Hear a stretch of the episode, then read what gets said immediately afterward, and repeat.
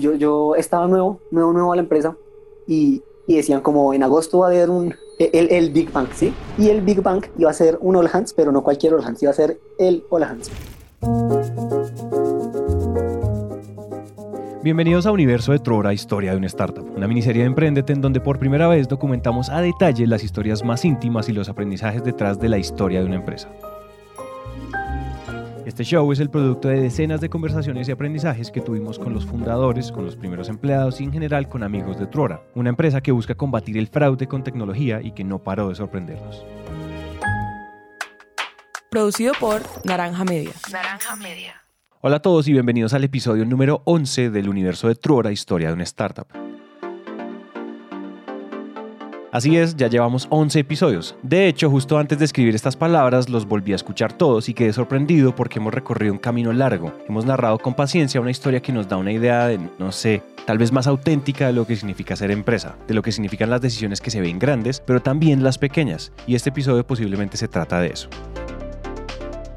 Esta es una opinión muy personal, pero si me preguntan las decisiones más grandes de Truora son dos. Uno, que el desarrollo del equipo y en especial el desarrollo de las personas es lo más importante. Y dos, que Truora nace con la ambición clara de ser una compañía muy grande. Si se fijan, los episodios pasados y este en particular giran en torno a eso.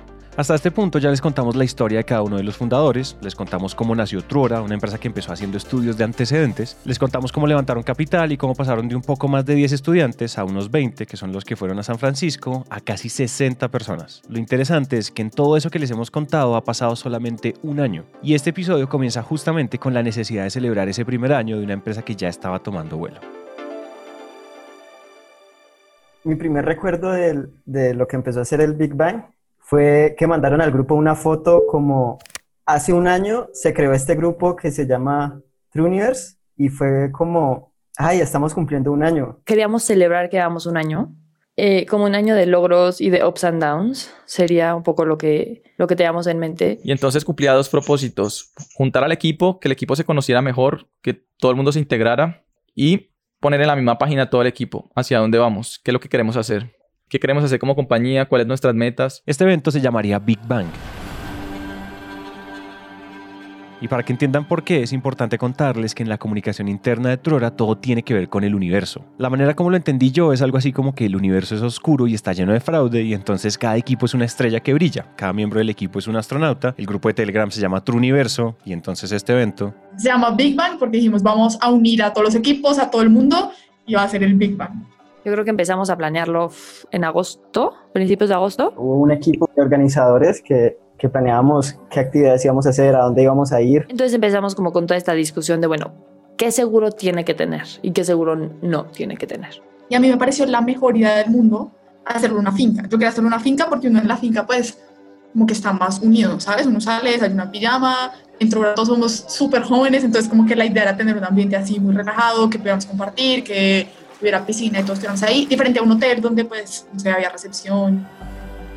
Y entonces elegimos una finca en el lago Calima, en el Valle del Cauca. Entonces la mayoría de gente eh, pues estaba en Cali. Entonces lo movimos allí cerca, pero pues toda la gente de Bogotá la trajimos, de Brasil, de México. Bueno, a todo el mundo trajimos, de todo el mundo de Estados Unidos. El Big Bang ocurrió un fin de semana de septiembre del 2019 y como acaban de escuchar reunió por primera vez a toda la empresa en una finca en Calima, que es un lago que queda como a dos horas de Cali. Una de las cosas que más recuerda al equipo unos días antes del gran día es esto. Todo el mundo tenía en la cabeza ya el, el Big Bang y ahí es donde sale la playlist.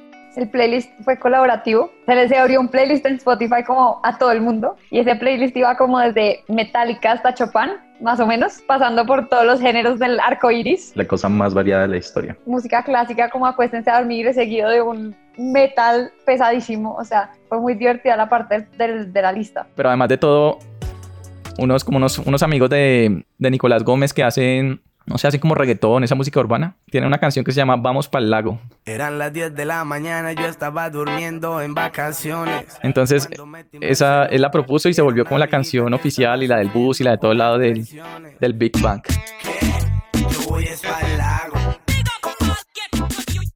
Al final decidimos irnos en, en dos buses, entonces uno recogieron toda la gente que llegaba, intentamos que los vuelos llegaran como organizados en una misma hora y, un bus fue por allí, fue para hasta el aeropuerto y de ahí cogió para Calima.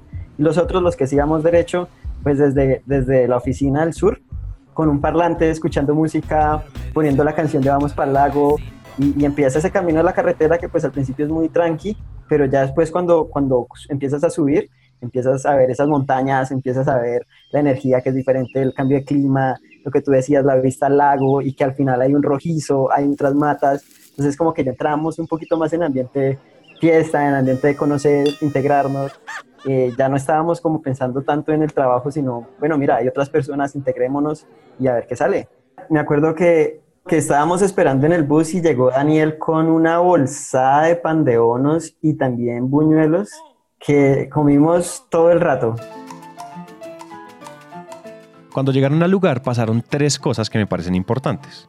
Primero, Nos tomamos una foto buenísima, to- to- todos juntos, casi que no cabíamos en la cámara. La primera foto que nos tomamos eh, cuando llegamos, o sea, ya llegando, que ya había llegado todo el mundo, una foto que, uff, uno interioriza como esto es grande, somos muchas personas, porque hasta ahí es como que siempre ves a todo el mundo por videollamada y como que eso te hace perder un poquito la noción de, de realmente cuánta gente hay, ¿no?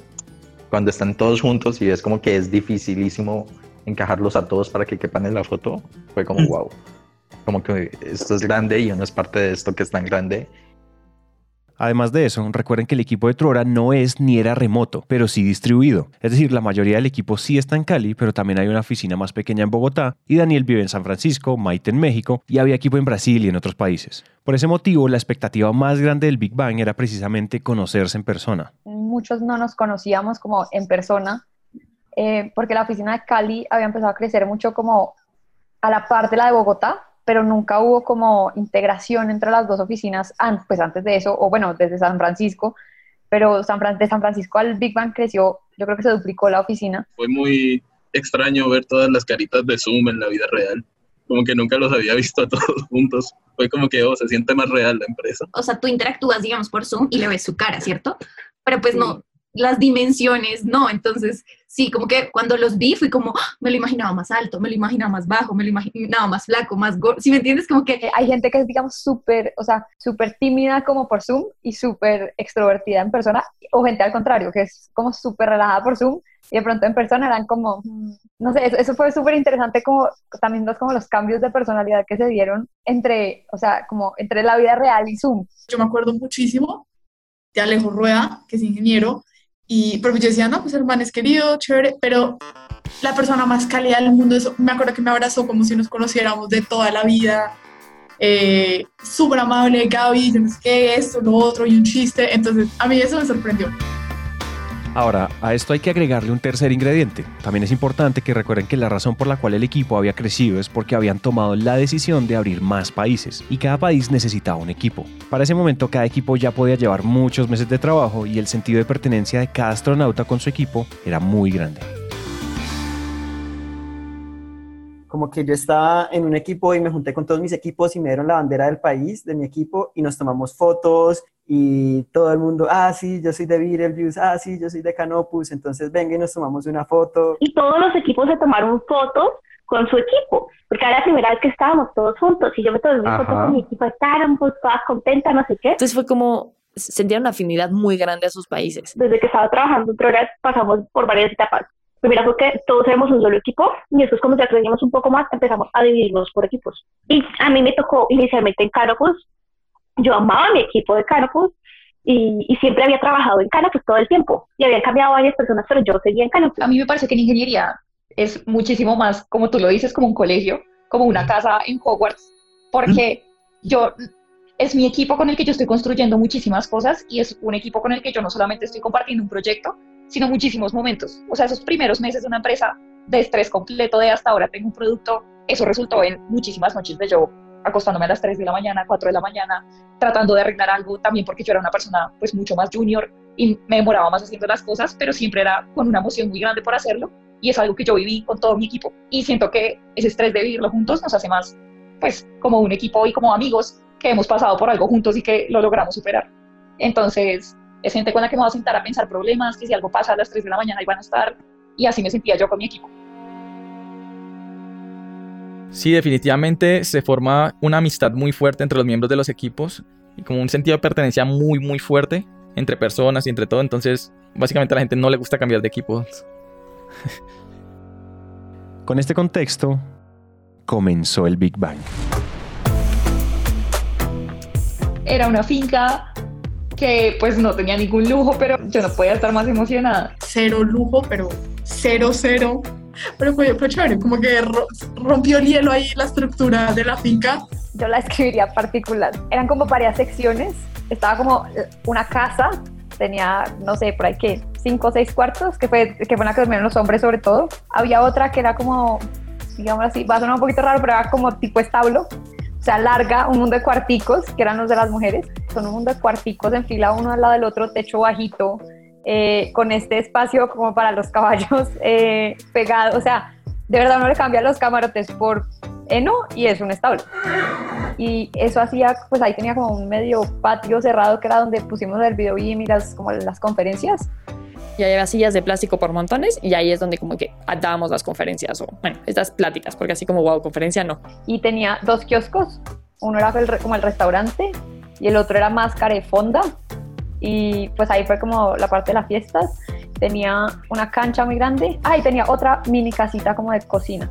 Es una de esas casitas que queda pegada a la carretera y que está un poquito levantada, entonces tú alcanzas a ver al horizonte todo el lago, como que pasas la, la calle y dices, uy, me metí. Hicimos mucho, mucho esfuerzo en como en muchos espacios de convivencia. Entonces, como juegos de, díganlo, con mímica, la gente que jugaba fútbol, pues estaban ahí rayados jugando fútbol, eh, grupitos platicando, intentamos un poquito hablar con los que nunca habías hablado tanto. Teníamos mil dulces que Gaby Tipas había llevado. Como que habíamos llevado mucha comida y muchas cosas, pero como que todo el mundo estaba como de buen humor, buen mood, habían jugado fútbol y tal. Están todos sentados como que listos para escuchar qué diablos, ¿no? Sí, terminamos de jugar billar, almorzamos y ya como que empezaban las charlas programadas, habían charlas técnicas. Hicimos algunas charlas como un poquito, creo que hubo una de ingeniería.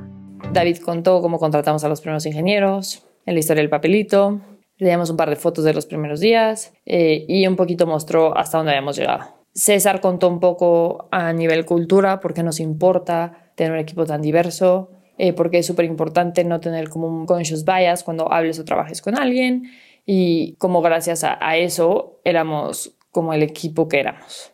Eh, Daniel contó algo de la estrategia general, eh, de cómo veníamos como empresa, cómo nos fue con fundraising, explicamos un poquito esa parte, explicamos qué se venía en términos de fundraising eh, y qué se venía como con el equipo de ventas, eh, el equipo comercial, que ahí ya era, muy, ya era razonablemente más grande. O sea, era como cuál es el objetivo, a qué le van a pegar, qué vamos a estar haciendo. Y yo expliqué la parte de cómo íbamos en producto hasta ese momento, sea, pues números de cuántos clientes, cuántos checks, cuántos usos de ciertos features que teníamos, como que muy estadísticas. Y luego explicamos, hicimos la introducción de los nuevos productos. Aquí de nuevo tenemos que darles contexto. Una de las razones más importantes para hacer este Big Bang era comunicar una decisión muy importante, de hecho una decisión que mencionamos al final del episodio pasado. Si se fijan, siempre hablamos de Trora como una empresa que combate el fraude en América Latina, pero hasta este punto el único producto tangible eran los background checks o estudios de antecedentes. Trora hacía eso muy bien en Colombia y estaba abriendo rápidamente el mismo producto en varios países, pero eso era solo el comienzo. La verdad es que esta historia comienza a principios del año, cuando Trora estaba en Y Combinator. Cuando estábamos hablando con, yo me acuerdo perfecto, esto fue con Axel, eh, que tuvimos que hacer el TAM, que es el tamaño del mercado, el Total Addressable Market, teníamos que ser muy realistas con los números, ¿no? Si tuviéramos 100% de los background checks en Latinoamérica a 2, 3 dólares, no hacemos 3, 3, 3 y medio, ponele, no hacemos más de un billón de dólares. Entonces eso no nos da. Entonces si uno busca, eh, algo que se aprende en YC que es muy chévere, es que si uno busca atacar un problema más grande, como que el universo confabula en favor de uno, porque menos gente la está tratando de hacer, el equipo está más motivado, tenés más acceso a recursos, o sea, tratar de solucionar un problema más grande es más interesante. Entonces nosotros rápido pensamos background checks es como la entrada, pero el problema duro es fraude, que es como el 3% de GDP, en Latinoamérica el fraude no se va a acabar, entonces pongámonos ese, ese norte. Entonces nos pasamos, yo creo que de acabó, que acabó YC hasta más o menos septiembre, discutiendo entre nosotros todas las nuevas ideas. Y a ver, no te voy a decir que elegimos la correcta ni que no, pues sí llega un punto en el que tienes que elegir algo, porque te va a tomar meses, si no es que años, que la tecnología esté bien, ¿no? O sea, que funcione, que sea competitiva, que sea la mejor, que sea la más segura, que sea la más top. Entonces queríamos, lo que queremos hacer es una gran plataforma de fraude y entonces empezamos a pensar en diferentes proyectos que podrían caber dentro de esa plataforma para que se pudieran vender o usar independientemente, pero que también pudieran ser usados de manera conjunta como una solución de más alto nivel y mucho más poderosa. Y para eso estábamos contratando. O sea, como que cuando contratas ingenieros, también tienes que pensar en qué problema les vas a poner a resolver y que sea súper interesante. Y fue de ahí que decidimos los productos. Eh, Daniel eligió uno y David eligió el otro. David eligió Signals, que es detección de anomalías eh, en interacciones, que funciona en cualquier industria, que es agnóstico por país, que eso lo adoro. Y es tecnología muy top porque son modelos muy inteligentes que van buscando patrones. Y el otro es el que eligió Daniel, que se le llamamos Digital Identity, que son todas estas tecnologías de conocer a un usuario final, que validan tu identidad y verifican y autentican que Maite sea Maite. Eh, y ese lo elegimos porque tenemos como buenas señales del mercado. Entonces, ambos son apuestas, honestamente, pero cuando tú haces una apuesta y tienes inversión del otro lado, obviamente lo hablamos bastante con los inversionistas y también era, pues para esto levantamos capital, ¿no? O sea, para poder tomar apuestas. Entonces, ese anuncio lo teníamos que dar. Entonces era uno de los anuncios, ¿no? El, nuevos productos. Ese era el mensaje que yo tenía antes de anuncios. hay varios anuncios importantes. Yo, todo el mundo, ¿qué son esos anuncios importantes? ¿Qué será? ¿Qué será? O sea, uno sospechaba que ya se venía algo, sí, porque pues reunión por aquí, reunión por allá, el, el de la empresa no es que sea súper secreto, no es que hayan carpetas que ocultas, sí, pero pues tampoco estábamos tan claros de que, de para dónde iban, supongo. Sí. Y creo que el anuncio, no sé, como que nos hizo, bueno, al menos a mí me hizo como sentir que subíamos un nivel, sí. También es como, uff, vamos a hacer cosas nuevas y es como aterra un poquito porque ya uno está acostumbrado a lo que uno hace, pero también era emocionante como pensar que podíamos comenzar a trabajar en proyectos nuevos y aprender cosas nuevas. Y en el momento en el que ya tenemos estas otras soluciones que realmente solucionan el fraude de muchas más maneras, eh, se siente mucho más real esa misión que tenemos como empresa, se siente más real que somos pues un equipo grande trabajando por un montón de productos y además el challenge, por ejemplo, yo que hago parte del equipo de ingeniería, el challenge técnico me llama muchísimo la atención. Sí, background checks tiene su challenge, pero pues ya lo habíamos, eh, habíamos tratado con ese challenge por unos buenos meses y cambiar el challenge y crecerlo incluso más a todas estas soluciones que tenemos lo hace incluso más interesante. Sí, a mí también me impresionó mucho esa charla y recordé mucho Google cuando Google primero creó el buscador, y luego creó Google AdWords, luego, luego hizo Gmail y conectó entonces eh, la red display con la red, la red de, los anuncios de, de los anuncios de las búsquedas y como que tiene buscador, tiene Gmail, tiene YouTube, tiene tiene Blogger y todo eso son como eh, piezas de Lego que se van uniendo. Cuando yo vi esa reunión, yo dije, no, esto es como Google, esto es como un gran Lego que, que cada pieza tiene, va, va, va a interactuar con, con, las otras y todas ellas y eso va a crear un, un valor agregado gigante. Yo creo que ese fue el momento que yo dije como, bueno, esto va a ser una empresa de verdad. O sea, Signals es un producto bastante ambicioso, Digital Identity es pues como el futuro casi, entonces ahí me acuerdo que fue como una emoción muy chévere de, para los ingenieros es mucho de como ese reto en producto y estamos haciendo algo de verdad grande. Y para seguirse es un regalazo, es decir, tiene esos tres productos que son lujo en tecnología, salgan a venderlos. Como que eso emociona mucho y fue el momento en que dije, bueno, esta empresa ya, ahora sí es como más de verdad la cosa. Y también fue como que nos volvieron a vender la empresa, ¿sí? Sí, nos la volvieron a vender porque la presentación que hicieron de los productos y de para dónde íbamos, de qué se trataba cada producto y qué queríamos, o sea, fue como que me la vendieron otra vez y yo como, wow, me encanta pero, pero, quiero ser parte de eso que se viene. Entonces, es algo como que te emociona, no sé, te hace sentir motivado, te emociona y te hace querer ser parte. Yo quedé, pero impresionado. Al día siguiente todavía seguía, seguía pensando en, en esa charla. Yo un año después sigo pensando en esa charla. Sin embargo, esta decisión también implicaba algo, y es que estos nuevos productos implican crecer aún más los equipos, y crecer más los equipos implicaba necesariamente reordenarlos. David había decidido que es bueno rotar a los equipos un poquito. Normalmente uno debe tener especialización de ingeniería, donde, donde la gente se dedica a hacer una cosa en un país, y él cada rato los iba rotando. Pero tuvimos una rotación como en mayo, junio, que eso fue un hecatombe, o sea, triste, es como si le hubieran robado al amiguito, es como si uno estuviera en, sexto o en quinto en el colegio y te cambian de salón, o sea, era así de tenso que te separaban. Y cuando decidimos que íbamos a hacer el Big Bang y que íbamos a crear además más productos, pues había que partir más equipos y había que redistribuir los equipos. Entonces dijimos, ¿cómo hacemos para generar esto? Y como con vaselina, o sea, como que no les duela tanto. Y simplemente yo estaba haciendo mi presentación de un poco de la estrategia hacia dónde íbamos y y llegó el slide donde, bueno, hay nuevos equipos. Y todo el mundo quedó, ¿qué? Sí, no, es que hubo una tensión y una ansiedad porque es que se fue construyendo como el momento y, y era como a un ritmo lento pero, pero constante, que se va construyendo como ese momento ni esa cosa. Y no, que iban a ir por una caja y que cuál van a ser los nuevos equipos y hubo un momento muerto en el que no hablaron y... El slide de nuevos equipos se quedó ahí y luego Maite dijo como, no, no, no, espera un momento, hay que traer algo. Y entonces hubo unos minutos largos mientras íbamos a buscar todo lo que íbamos a entregar. Y entonces el, la ansiedad se subió muchísimo, se subió a los cielos. entonces, claro, luego cuando empezamos a, a mostrar los equipos, como que se sentía la tensión en el ambiente. Yo siento que a David le encanta eso, o sea, que es como antropólogo que le gusta ver la gente cómo reacciona porque se quedó callado y literal prende. Está bueno, señores, muy chévere lo de los nuevos productos, muy chévere que vamos a hacer todo esto, estos son los nuevos equipos. Uno, y ponía el nombre del equipo Sirius, y ya saliendo los nombres, está, está, está. Yo estaba sentado viendo hacia, viéndole las caras al equipo, ve, la tensión, el estrés. Completamente dramático fue el cambio de equipos acabas de tomarte fotos con una bandera, tú estás apadrinado de tu equipo, estás sintiéndote, quedamos como un shock. Se sentía el ambiente de funeral.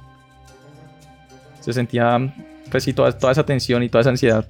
Y cuando ya se mencionaba y sabía a qué equipo estaba, como que un poquito de confusión, un poquito de, bueno, ¿quién es ese? Y, y, y no sé, eso fue un momento muy como el, el clímax pues de tensión. Literal, y cuando dije, cuando me, me di cuenta que me habían puesto en otro equipo, pues yo ya lloraba, lloraba, o sea, yo no, es como algo como profesional y no sé qué, pero yo sentía como mi equipo.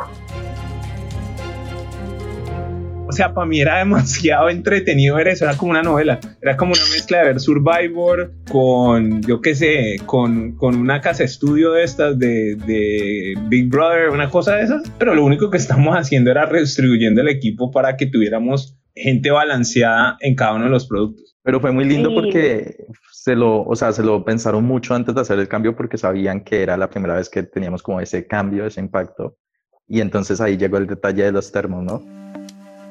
Creamos como unos termos con el nombre y el logo de cada equipo estampados en el termo. Ese fue como el, el regalo de consuelo.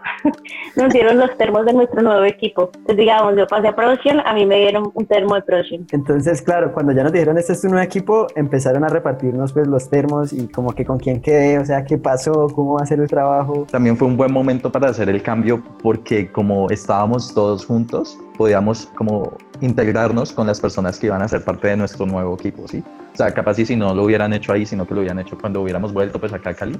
El cambio había sido mucho más pesado porque volveríamos a esta distancia, entonces como volver a integrarse con el nuevo equipo, ¿sí? Otra vez remoto. Creo que el haber estado ahí todos juntos hizo mucho más fácil esa transición, como que se escogió bien que fuera ahí cuando estábamos juntos. Y la verdad lo vengo a pensar apenas ahorita, no había caído en cuenta de que era bastante oportuno que fuera ahí. Fue chévere pero no tanto, fue traumático. Esta conversación, que como escucharon estuvo llena de emociones, de sueños nuevos y de dramas curiosos, lograba el primer objetivo del Big Bang, que era alinear al equipo para lo que venía, pero faltaba un objetivo. La conclusión de lo que sigue es muy simple. Nunca, nunca subestimen el poder de una buena fiesta.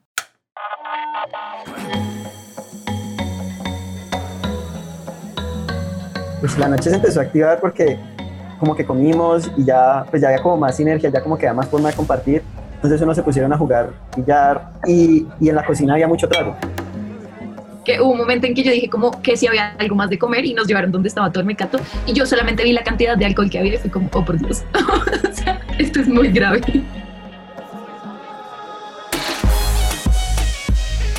Yo cuando vi esa montaña de alcohol que planeaban llevar, yo dije, esto es una locura, no podemos llevar este alcohol. Esto es demasiado, demasiado, demasiado alcohol no, no, no podemos llevar esto. Finalmente lo llevaron, no sé quién lo empacó, seguramente los mismos muchachos empacaron eso en el bus. Y también me acuerdo de la expresión de los conductores del bus cuando nosotros era monte y monte alcohol en ese bus. o sea, si un conductor de bus se asombra de la cantidad de alcohol que tú estás subiendo en el bus, eso ya indica algo. Éramos que 50 personas, pero yo decía, no se va a acabar, o sea, ese alcohol, no, no, no, y no nos acabamos en alcohol. Pero ¿saben de qué me acuerdo? Creo que toda esta interacción empezó porque Khaled empezó a hacer mojitos.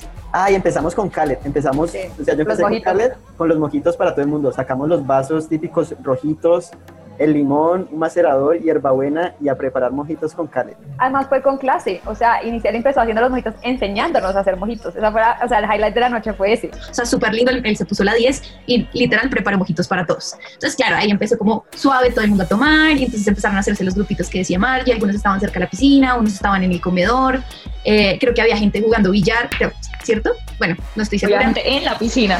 Había gente en la piscina, sí. Pero no hemos hablado de algo. Maite llevó un vodka de tamarindo. Un Smirnoff de tamarindo buenísimo. Yo nunca había visto que un vodka te picara un poquito la lengua. Yo entraba cada rato a la cocina, como que, uy, ¿verdad que hay vodka? Uy, ¿verdad que hay vodka de lulo? Uy, ¿verdad que hay ron? Uy, ¿verdad que hay vodka de tamarindo? Entonces al final decidí coger un vaso y mezclar todo. Había de todos los tipos de trago y le echamos con unos amigos, con unos compañeros, le echamos gomitas. Y eso empezó a llamarse muerte lenta. Entonces yo empezaba, parce, esto marea. Si se lo va a tomar, cuidado que marea. Entonces empezamos a tomar de eso y cada rato se me desocupaba el vaso. Entonces me tocaba ir a que supiera rico porque tenía que echarle hierba buena. Entonces tenía que ir donde Caleb y empezar la excursión. Después en la cocina, mi segundo vaso. Y así no me duraba nada ese vaso. Yo no sé qué se hacía ese vaso. Y yo me acuerdo que yo me iba moviendo por toda la finca y no había un sitio donde yo la pasara mal. O sea, yo era, yo creo que estuve a punto de orinarme de la risa cinco veces. yo estaba demasiado divertida hablando con todos. eh, había juegos por todos lados, pero en un punto sí nos concentramos casi todos en una, era como en el comedor. Y la sección del comedor era gigante, o sea, ponle que habían unas 7, 8 mesas para grupitos, o sea, era gigante. eh, casi toda la empresa estaba ahí jugando. Juegos para tomar, jugábamos pterodáctilo, jugábamos. Es que me acuerdo y me da risa. Jugábamos, sí, cultura chupística, cualquier juego para tomar y era supremamente chistoso. El juego de vikingos más grande que yo haya visto. O sea, el jueguito de vikingo 1 llama vikingo 2, pero éramos fácilmente 30 personas. O sea, había, había vikingo 31 jugando. Entonces era muy confuso, pero muy divertido, porque ya, pues obviamente esto ya había pasado la clase de mojitos de Cales. Entonces ya a uno se les traban los números, pero eran fácilmente 30 personas jugando vikingo. No, súper chistoso. O sea, yo nunca había visto un juego tan grande. Jugamos todos esos como juegos de fiesta de tomar de, de vikingos, uno de uno de los papelitos, uno de el asesino. Y la otra que me acuerdo es de César. De César también, uy, muy chistoso. Y no se le veían los ojitos. O sea, él y solo se reía, solo se reía y tomaba, y tomaba. César es la mejor persona de Truora para juegos de tomar. Porque si lo han escuchado en el podcast, César pues, es una persona muy tranquila, muy calmada, habla despacio, piensa muy bien, analiza muy bien antes de hablar. Y el 90% de los juegos de tomar son pues de decir cosas muy rápido y casi de ni pensar y hablar a la loca. Entonces, era muy chistoso porque todos así rápido diciendo palabras en cultura chupística, jugando, no sé, ACP, cualquier cosa. Y César para todos se tomaba cinco minutos pensando. Entonces, obviamente, me acuerdo que le dimos muchos shots a César, o sea, tomar con él fue lo máximo, porque era la persona de las personas que más tomaba en el juego. Y luego, pues, a medida que fue pasando la noche, empezaron a subir la música. Bailamos de todo. O sea, había salsa, ya, ya, ya no era tan mix, tan crossover. Ya, ya la lista casi no se usó en ese pedazo de la noche. Pero había salsa, merengue, bachata. Entonces, Comenzamos a bailar a las 11 de la noche y, y yo pues apenas entré a bailar. Y para lo único que, que dejaba de bailar era para, para ir al baño o para ir por algo de tomar o para ir a comer algo. Y seguíamos bailando. Y seguíamos bailando. De esas noches que uno baila tanto que ya al final ni está tan borracho. O sea, yo quemé todas las calorías y todo el trago bailando con todos. Es que bailé demasiado. Y llovió y nosotros estábamos afuera y nos importó nada que estuviera lloviendo y seguimos bailando. Había reggaetón, bailamos reggaetón, había salsa, bailábamos salsa, todo, todo. Fue de las mejores rumbas que hemos tenido. No, pero pues sí, el, el más metalero del, de la empresa estaba bailando reggaetón allá. O sea, cuando empezó todo, eh, empezamos a hablar de que, que sí, que sí les gustaba el reggaetón y Oscar fue como, obviamente no, a mí no me gusta el reggaetón. Literal, medianoche y el man gritando, cantando todas las canciones con Margarita y conmigo, ¿te acuerdas? Hasta hasta encima de una mesa de billar. Esas cosas no pasaron, Caleb, ¿cómo así? Es de reserva el sumario. De- después de la bailada, todo es reserva el sumario. Pero bueno, el punto fue que la fiesta fue tan buena que al otro día no hubo poder humano que nos lograra para las charlas. O sea, todas las actividades tenían un mundo de icebreakers, un mundo de actividades de integración, un mundo de charlas técnicas. O sea, no, no hubo cuerpo que aguantara nada de lo anterior. Sí, al otro día no pudimos, no, no estábamos en capacidad de, de cumplir con el, con el cronograma. Creo que nos pasamos un poquito con, con el alcohol y nos pasamos con la fiesta de, de- de esa noche. Allá tú veías gente hablando en la piscina o gente jugando mímica a un lado. O sea, el segundo día creo que sí estaba planeado para charlas, pero no pasó ni media. Todo fue como parchando la gente.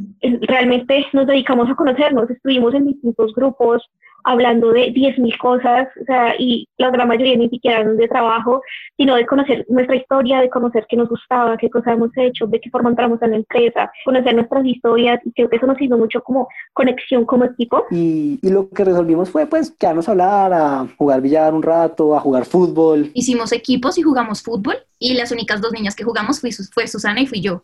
Cero que yo sea buena para jugar fútbol, o sea, esos no son mis dotes, soy malísima, pero Susana es muy buena jugando fútbol. Susana descrestó, o sea, creo que le dio sopa y seca a todo el mundo. Pero sí, estuvo, estuvo muy chévere porque ya al final me acuerdo también que ya literal todos estábamos listos para irnos en el bus y con maletas afuera, todo, y no llegaba el bus y nos pusimos a jugar mímica. Uy, y fue demasiado chistoso, fue como un espacio también muy, muy, muy chévere. Cosas como que pensamos a- después, uy, ¿qué salió mal? Y lo único que se nos vino a la cabeza es, no duró tres días.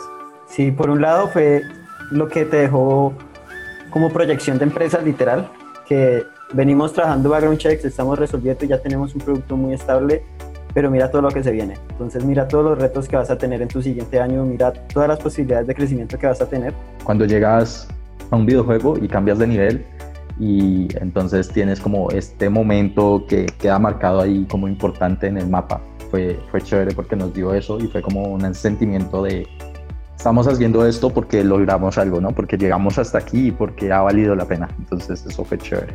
hizo que como que cuajara más el propósito de toda la empresa. Nos unió más por la meta del fraude. Entonces vamos a vencer el fraude. Tú lo vas a hacer desde un producto que se llama Signals. Yo lo voy a hacer desde Background Checks. El otro lo va a hacer desde otro, desde Validations. Pero todos estamos unidos hacia este norte. porque nos aterrizó todas las ideas que habían para seguir creciendo y seguir generando este, este universo. Y por el otro lado, las personas. O sea, ya por lo menos todos somos conocidos, pero también salieron pues muchas amistades de ahí y amistades cercanas que, pues que sí, que como decían ellos ahorita, es de- el, el equipo es la familia de uno, pero también es chévere tener, digamos, familia en otros equipos eh, para hablar de otras cosas. Yo, digamos, pues un ejemplo, cualquiera es Alejo y yo, yo Alejo todo el día le pregunto, hago preguntas como, Alejo, ¿qué es esto? ¿Qué significa esto? ¿Cómo hago esto? O sea, es, es chévere tener un ingeniero a la mano, digamos, eh, que son, son lazos que salieron de ahí, pues del, del Big Bang, ¿no? Y que nos, digamos, nos juntaron lo suficiente para tenernos la confianza de hacer ese tipo de cosas. Porque pasa mucho, pues, los que no somos técnicos, muchas veces como que nos da, no es miedo exactamente, pero es como un poquito de pena, como... Como que antes yo me sentía muy interesada, solo pidiéndole cosas del trabajo. Entonces, creo que ya después de eso fue un cambio de, de sentirme mucho más como hablando con todos, lo que dice Lau, de preocuparme por la vida de los demás. ¿sí? Entonces, cualquier cosa que pase con alguno, ya tú sabes quién es y has compartido así fuera una borrachera con esa persona, entonces como que hay más conexión y, y, y está ese más, más de equipo, un lazo más fuerte. Eso se siente muy chévere y sí cambió después de los años del Big Bang. Y yo creo que también sirvió mucho, pues yo he oído a Daniel hablar mucho de esto y sirvió mucho como para, para que realmente nos demos cuenta que todos estamos en el mismo plano. O sea que, no sé, haber, haber compartido un vodka con Maite que en cuestiones generales sería, entre comillas, mi jefa. eh, obviamente, digamos, aplana mucho esa jerarquía y yo a Maite la considero mi amiga. O sea, sí, puede ser mi jefe, pero también es mi amiga. Y, llegar a conocerlos a un nivel como más, pues, más de amigos, que además eso crea un lazo que permite después que yo tenga la confianza de decirles, hey, ayúdame que tengo este problema. Yo creo que nos unió mucho y en el aspecto personal, o sea, sirvió mucho para fortalecer el equipo, para conocernos mucho los que no nos conocíamos y no solamente eso, sino para reforzar esa idea que siempre nos ha mostrado de que no somos robotcitos detrás de un computador poniendo código y ya para cada uno de los fundadores, sino que realmente se preocupan por nosotros, como lo decía Adrián, o sea, David, Maite, César y Daniel pensaron en cada pequeño detalle, incluso como lo que mencionaba Adriana ahorita, y fue muy bacano sentirnos tan queridos y tan cuidados por, por nuestros fundadores, que no, no están, sentir que no estaban buscando simplemente eh, como hacer dinero y hacer crecer la empresa y ser famosos y tener toda la gloria y la fama del mundo, sino que realmente se preocupan por el ser humano, que siento que es algo que está muy, muy perdido en las empresas y como en, en el hoy en día. El liderazgo a partir de conexión me parece que es algo que ocurre muchísimo en esta empresa, porque, porque es precisamente eso, como que nadie acá se siente como mandado de que Daniel me manda a hacer cosas o David, sino que yo me siento muy conectada con mi equipo y con la- las personas que nos lideran a todos y que es a partir de eso que me dan ganas de trabajar y que, que todos los productos salen y que podemos hacer todas las cosas chéveres que hacemos. Y a nivel personal, diría que me dio eh, pues la oportunidad de decirle a, pues a todos los fundadores, pero en ese momento pues hablé especialmente con Daniel, que gracias por eso, porque eh, es algo que me ha cambiado la, eh, la vida, diría yo. trabajar en Trora. Estoy, so- solamente estoy pensando en que sí, en que el, el sentimiento que más, que más me produce la empresa y el Big Bang fue, fue gratitud. El Big Bang fue muchas cosas. Fue una fiesta de no olvidar. Fue la celebración no solo de los logros, sino de todo lo que Trora significa para todos, y como toda clausura, fue la bienvenida a una etapa más retadora que la anterior. El Big Bang fue una celebración en grande de las dos máximas de Trora, de un enfoque desmedido en las personas y una convicción colectiva de que la meta es muy grande. Cuando planeamos este podcast en febrero de este año, este era el último episodio, pero después de eso llegó el COVID-19 y prácticamente le cambió los planes al mundo, y pues también le sacudió el panorama a Trora. Y por eso en el próximo episodio les vamos a contar esa historia.